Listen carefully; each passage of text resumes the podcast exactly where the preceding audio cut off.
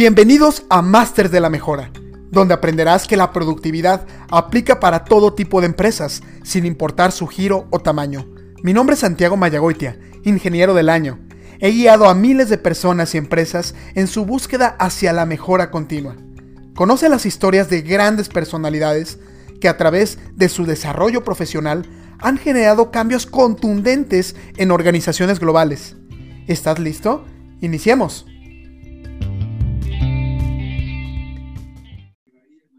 Bienvenidos y bienvenidas a un nuevo episodio de su podcast Los Masters de la Mejora.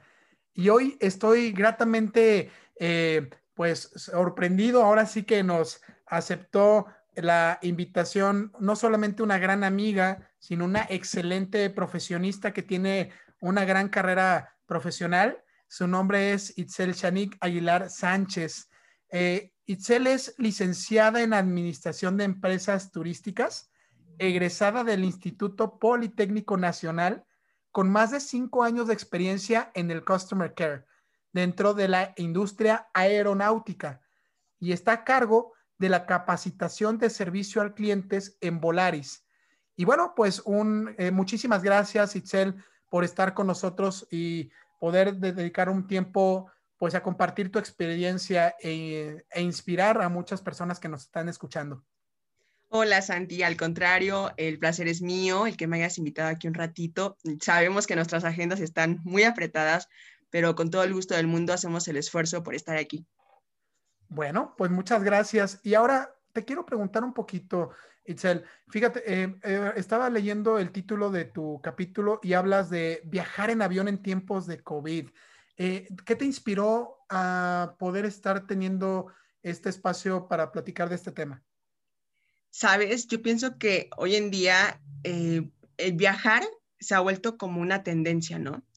Pero con esta pandemia, con la llegada del COVID-19, frenó como mucho esta, esta nueva forma que se estaba viendo en los jóvenes, mochileros, en fin, en como muchos mercados y el que a veces amigos míos cercanos se acercan a preguntarme, oye, ¿puedo llevar esto? Oye, ¿es verdad que están haciendo esto?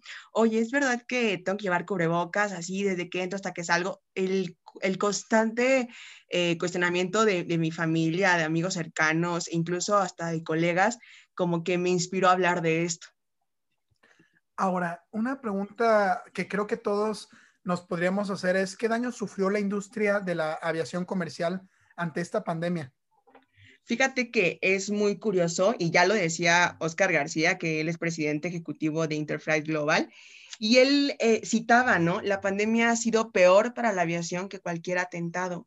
Y mira qué fuertes palabras, porque justo eh, la aviación fue una industria que se vio muy afectada. Evidentemente, pues la caída económica que no la esperábamos y menos de esta industria eh, los números más altos de desempleo se registraron con esta, con esta pandemia en 2020 y pues obviamente el quiebre de aerolíneas, tanto algunas nacionales que estamos viendo por ahí como internacionales. Eh, ¿Qué te digo? Aviones varados en los aeropuertos, incluso no solamente varados, hubieron aerolíneas que tuvieron que regresar esos aviones, pues por no, no poder solventarlos económicamente. Los precios variables de la turbocina en fin, o sea, muchísimas cosas que hicieron que la industria se viera en su peor momento. Incluso muchos expertos, ¿no? Cuestionaban si este sería el final de, la aviación. Ahora, algo importante y sobre todo que muchos de nuestros escuchas pues están en, enamorados de la mejora continua, ¿no? Y muchos de ellos les encanta la calidad, les encanta, pues en este caso lo que tú haces que es el customer care, la atención al cliente. Y mi pregunta sería, ¿qué cambios hubo en la forma de viajar? Y muy importante, bajo tu punto de vista en el enfoque de, atención al cliente. Fíjate que, bueno, justo pues la caída de tráfico aéreo, pues empezó a notar especialmente a partir de marzo, ¿no? Eh, con los cierres de fronteras, los confinamientos en América y Europa, y pues el impacto fue mayor en los mercados internacionales que en los domésticos. Por ejemplo, en nuestro caso, eh, el, refugio, el, refugio, para mantenernos fue de cierto nivel, pues estos viajes domésticos, ¿no? Que no dependemos tanto de, de los vuelos internacionales. Pero fíjate que se han visto muchos cambios, ¿no? Yo puedo enumerarte como como algunos de los cambios más representativos que tuvo la aviación, que incluso por ahí escribí un artículo acerca de, de estos como como cambios y justo pues primero es todas las medidas o normas sanitarias que se pusieron en marcha tanto en aeropuertos como en aerolíneas. Como sabes, pues el uso constante pues de cubrebocas, el este llenado de formularios de, de buena salud que de verdad eh, muchos clientes te lo manifiestan y dicen, oye, es en serio que no sé ni siquiera cómo escanear el código QR, ¿no? También obstáculos en los que los, en los, que los clientes están viendo como, como enfrentados. Eh, la colocación constante de gel antibacterial, el control de sana distancia y justo lo que mencionas de mejora continua, la verdad es que sí he de presumirlo, que Volaris fue una de las aerolíneas pioneras en el tema de bioseguridad, ¿no?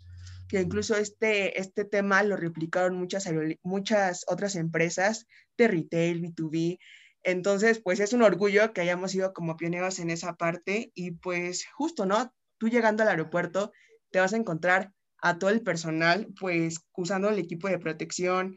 Evidentemente damos mucho a lucir que contamos con equipos de última tecnología que cuentan con esos famosos filtros EPA, ¿no? Que son los que retienen como partículas y hacen que en la cabina pues se renueve el aire cada tres minutos y justo que no se propague el virus del COVID-19. Muy interesante lo que mencionas por ahí, Cel. Ahora, eh, ¿qué comportamientos están teniendo los pasajeros ante esta normalidad? Fíjate que algunos de los comportamientos que están teniendo los usuarios e-, es, muy chistoso porque en noviembre de hace un año eh, nosotros hicimos de forma interna unos stakeholders, ¿no? Con el personal de diferentes estaciones. Y nosotros, antes de hacer este stakeholder, creíamos firmemente encontrarnos con un escenario catastrófico, negativo. Imagínate, ¿no? En noviembre apenas estábamos recuperándonos y no fue todo lo contrario. La verdad es que hay dos caras de la moneda. Por un lado están aquellos clientes que están viajando pues con mucho miedo, angustiados, eh, preocupados por no saber ahora qué tantos requisitos más de lo habitual se les va a pedir. Y justo, pues, por ejemplo, en el 2018, Airbus por ahí revelaba en, su, en un estudio que hicieron que de cada seis pasajeros que, de cada diez pasajeros que viajan, seis manifiestan que lo hacen con mucho estrés. Ahora imagínate con todos estos requisitos, con pruebas de PCR, antígenos, etcétera, que estamos solicitando para para viajar hacia algunos destinos, el cliente se ve envuelto pues en un estrés masivo, en serio. Pero también por otro lado están aquellos que están viajando como de forma más entusiasta, con la familia, evidentemente con todos los protocolos a seguir, pero que tienen como mucha vitalidad de, estar eh, tomando el vuelo, regresar a los aviones. Algunos se muestran muy colaborativos en seguir las indicaciones que les estamos pidiendo, entonces están estas dos caras de la moneda, ¿no? Y son datos reveladores para, para nosotros porque son obstáculos a los que nos estamos enfrentando. Ahora, eh, y, la verdad es que te tengo que decir y reconocer, sobre todo en la aerolínea, o sea, han, se han adaptado bastante y, creo que dentro de lo que cabe eh, han, reaccionado bastante bien y han hecho que, pues las gentes, digo, yo soy usuario también, que se sientan bastante cómodas en, en, los vuelos. Ahora, ¿cuáles son estas principales diferencias que, se tienen en el mercado para poder permanecer en él? Digo, el valor hacia el cliente definitivamente ya es diferente. ¿Cómo, cómo detectan esto? Pues mira, como te comentaba al inicio, ¿no? La industria de la aviación está pasando pues por una gran crisis. Evidentemente, habemos aerolíneas que estamos respondiendo mejor a este cambio. Y pues por ahí decía en una frase, ¿verdad? Charles Darwin, no es la especie más fuerte la que sobrevive ni la más inteligente, sino la que responde mejor al cambio.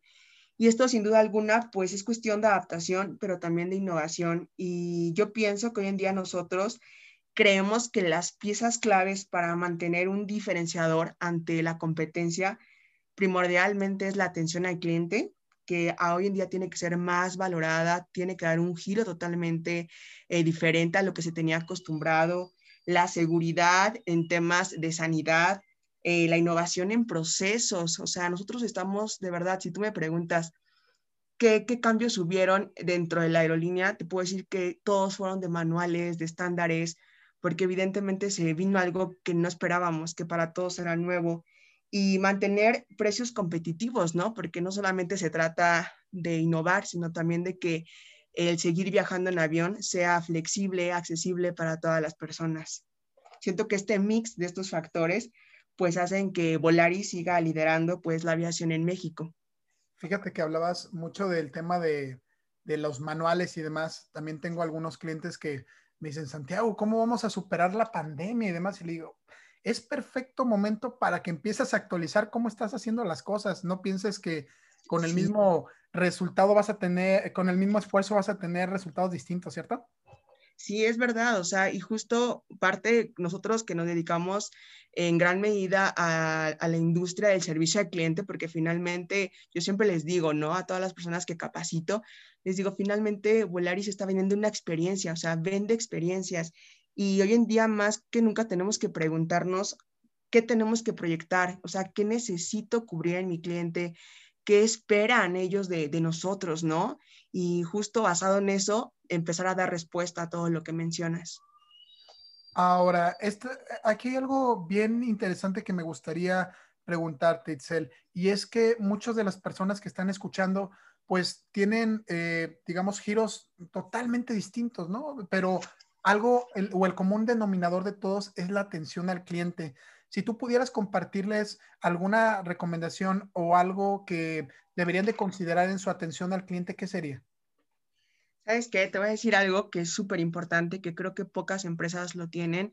Hace un par de días platicábamos con gestores del TEC de Monterrey, justo por, por un seminario que están ellos brindando acerca del factor wow, ¿no? Que aunque está, se ha puesto de moda este, este tema, la verdad es que no, no cualquiera lo sabe dominar bien.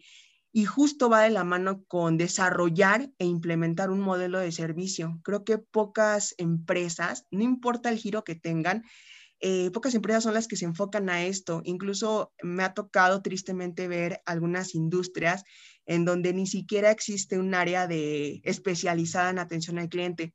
Yo te puedo decir que hoy en día Volaris ha robustecido como esta parte, o sea, no solamente está el Customer Care, está el Customer Experience, el cómo retener a nuestros clientes. Creo que entre todos hacemos de verdad una labor impresionante por darle prioridad a este tema, porque hoy en día te digo, o sea, va a cobrar mucho peso, tiene mucho sentido y creo que para quienes no lo tienen aún, creo que un modelo de servicio, implementarlo dentro de su empresa va a ser primordial para poder gestionar un mejor servicio al cliente.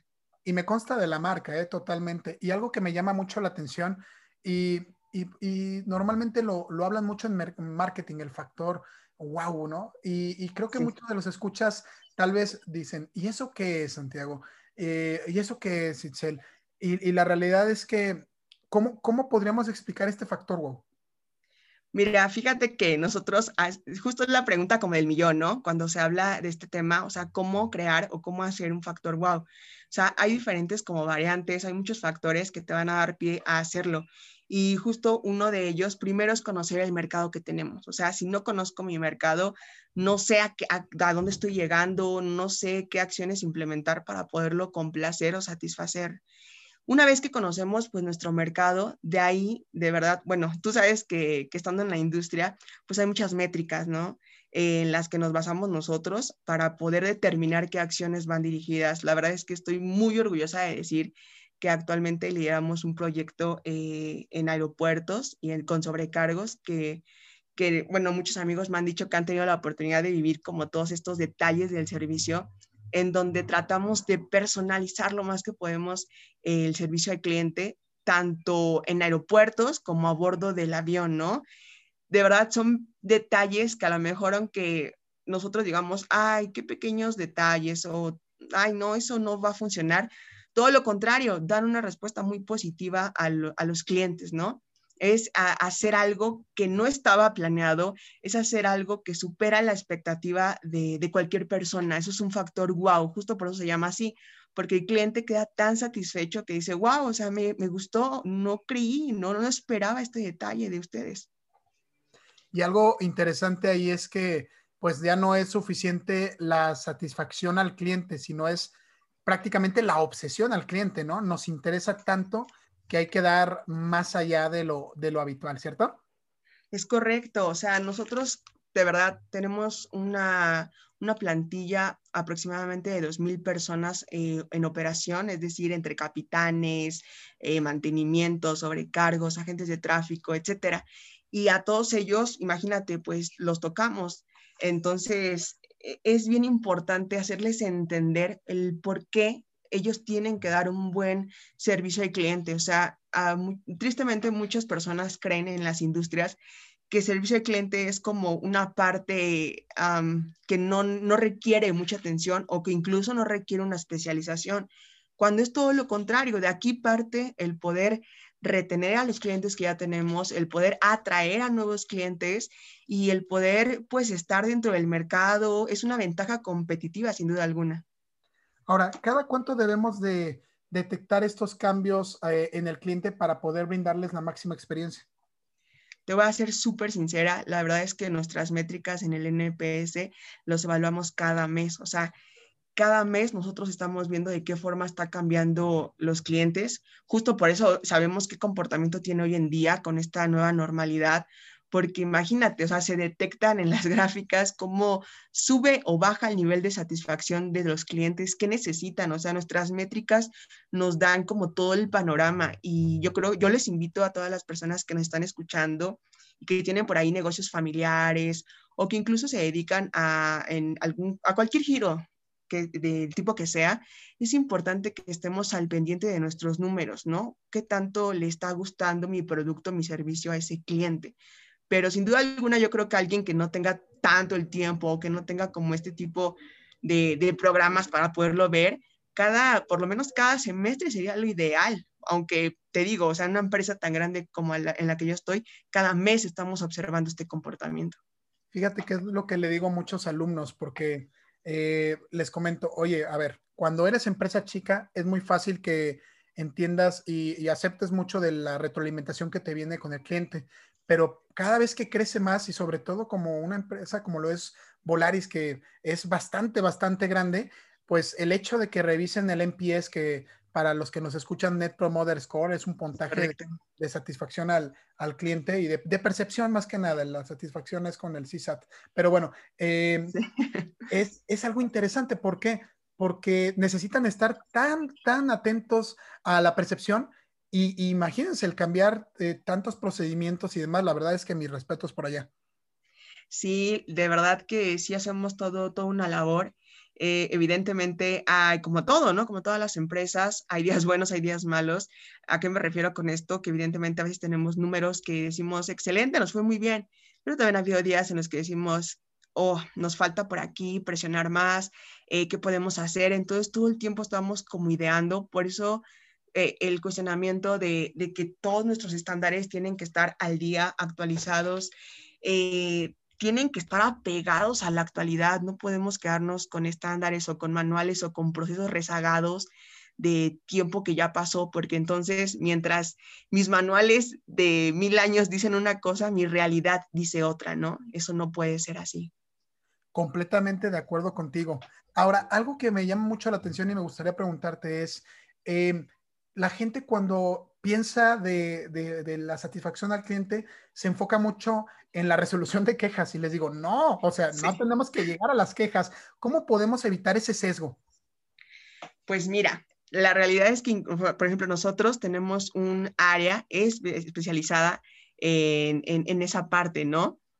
En atender como todas esas quejas que ya han llegado como a un nivel eh, un poquito más alto pero justo para no llegar a eso, yo pienso que siempre, siempre hay que tener, hay que tener primero como la visión correcta, ¿sabes? Muchas empresas tienen una visión que no siguen o una misión que no cumplen. O sea, primero creo que todos tienen que tener una visión en concreto, un objetivo por, por el cual estar ahí, el cual seguir. Y de verdad va a sonar como repetitivo o incluso, no sé, absurdo, pero el mantener al personal capacitado eso va a, generar de verdad y te va a evitar unos dolores de cabeza tremendos. Ahora, ¿qué sigue para el 2021 en la industria y sobre todo para la atención al cliente? Pues mira, hay una incertidumbre ante la pandemia, puesto que te puedo decir que todas las industrias, todas las aerolíneas tenemos diferentes pronósticos para este 2021. Pero lo que sí te puedo decir es que la industria aeronáutica busca tener pues mayor rentabilidad. Eh, parte de los retos también es tener, pues como te mencionaba hace rato, a nuestro personal capacitado, el mayor uso de redes sociales, esta parte que algunas empresas las han sabido aprovechar, pero otros lo tienen como muy abandonado, toda esta parte del social media, eh, continuar con procesos que innoven. Y justo mencionabas hace rato algo muy importante, ¿qué hacer ¿no? con respecto a atención al cliente? Eh, algo que también queremos, yo creo que todas las aerolíneas para este año, es que haya un mayor flujo de pasajeros. Y de verdad este punto es bien curioso porque nosotros a, inicios de, este año, o sea, de verdad hicimos una, encuesta a todos nuestros clientes de cuáles iban a ser las razones principales por las que iban a viajar. Y el primer tema principal era por recreación y ocio. Entonces la gente se quiere sentir liberada. Evidentemente todavía estamos en semáforo rojo, no podemos todavía como eh, hacer grandes viajes, pero sin duda alguna en cuanto se estima que en cuanto cambie este semáforo, pues la gente va a querer liberarse, va a querer entretenerse, distraerse y salir. Y hay que estar preparados para todo esto. Algo, creo que llegaste a un punto clave que le pasa a toda empresa que crece. Y es que cuando tienes dos, tres clientes, pues es muy fácil eh, consentirlos, es muy fácil velar por ellos. Pero así como la empresa que crece, que empiezan a llegar muchos clientes, a ustedes también van a llegar muchísimos pasajeros.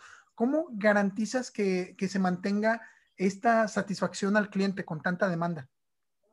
Sí, o sea, esto es un punto de verdad bien importante porque te voy a decir algo, o sea, nosotros estamos pronosticando que antes de que pase junio, no nada más estamos esperando a muchos clientes externos, incluso te puedo decir que a muchos clientes internos, es decir, que la empresa está en un punto eh, crítico en, el que vamos a contratar, vamos a tener muchas contrataciones.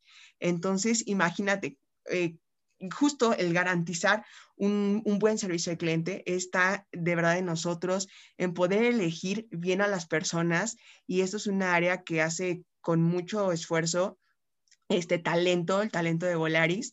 Y, dos, evidentemente la hacemos nosotros, que somos alrededor de 30 instructores de diversas especialidades, en donde de verdad estamos actualizados, estamos siempre eh, manteniéndolos a, la vanguardia para que cuando llegue esto sepamos cómo enfrentarnos a esto, eh, transmitir todo lo que sabemos y que ellos finalmente el producto final lo ofrecen frente al cliente.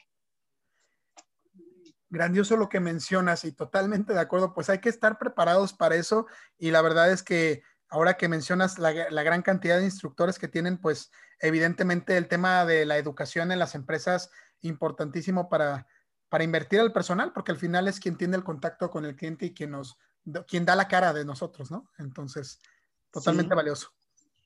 Ah, sí, pues sí. Ahora, Isel, una preguntita. Ahora que has tenido ya eh, bastante carrera en este sector, eh, ¿cuál ha sido tu mayor satisfacción de trabajar ahí?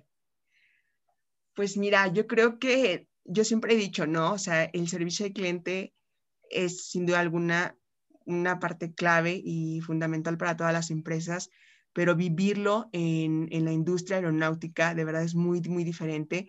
Y yo creo que el poder ayudarle a las personas, el poder eh, dibujarles una sonrisa, después de reencuentros e inclusive hasta de pérdidas, el poder estar ahí, ser parte como de ese granito de arena en sus vidas, dejar huella o trascender, es como algo que a mí me llena. Increíble, Itzel. Muchísimas gracias por eso.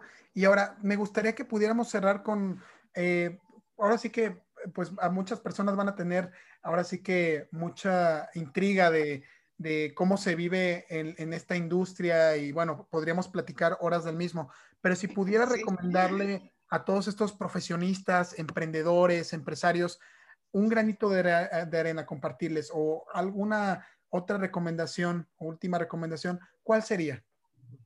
Pues yo creo que siempre eh, sigan sus sueños, se va a escuchar como muy trillado, pero es real, o sea, seguir eh, sus sueños, tener vocación para lo que hacen y, de verdad siempre encontrarle un sentido, que esto sea remunerado, pero más allá de algo económico, sino a, aquella gente a la que le estamos ofreciendo como ese producto o ese servicio. O sea, que no es certen de lo que ya, de lo que ya tienen ahí en mente, de ese objetivo. Itzel, no me queda más que agradecerte tu tiempo, tu espacio. Eh, fue bastante provechoso y bueno, ya escucharon Itzel, hay que empezar a irnos más allá y el tema de la satisfacción y el cuidado del cliente es darles esa experiencia wow. Muchísimas, muchísimas gracias, Itzel. Al contrario, Santi, este, de verdad un placer haber estado aquí un ratito. Eh, como te decía al inicio, con esas agendas tan apretadas, pero de verdad es un gusto enorme volverte a saludar y al contrario, sabes que estamos aquí para lo que se ofrezca. Excelente. Bueno, pues muchísimas gracias, Itzel, y muchas gracias a todos por habernos sintonizado en este episodio y continúen escuchándonos en el podcast Los Máster de la Mejora. Muchas, muchas gracias. Hasta pronto.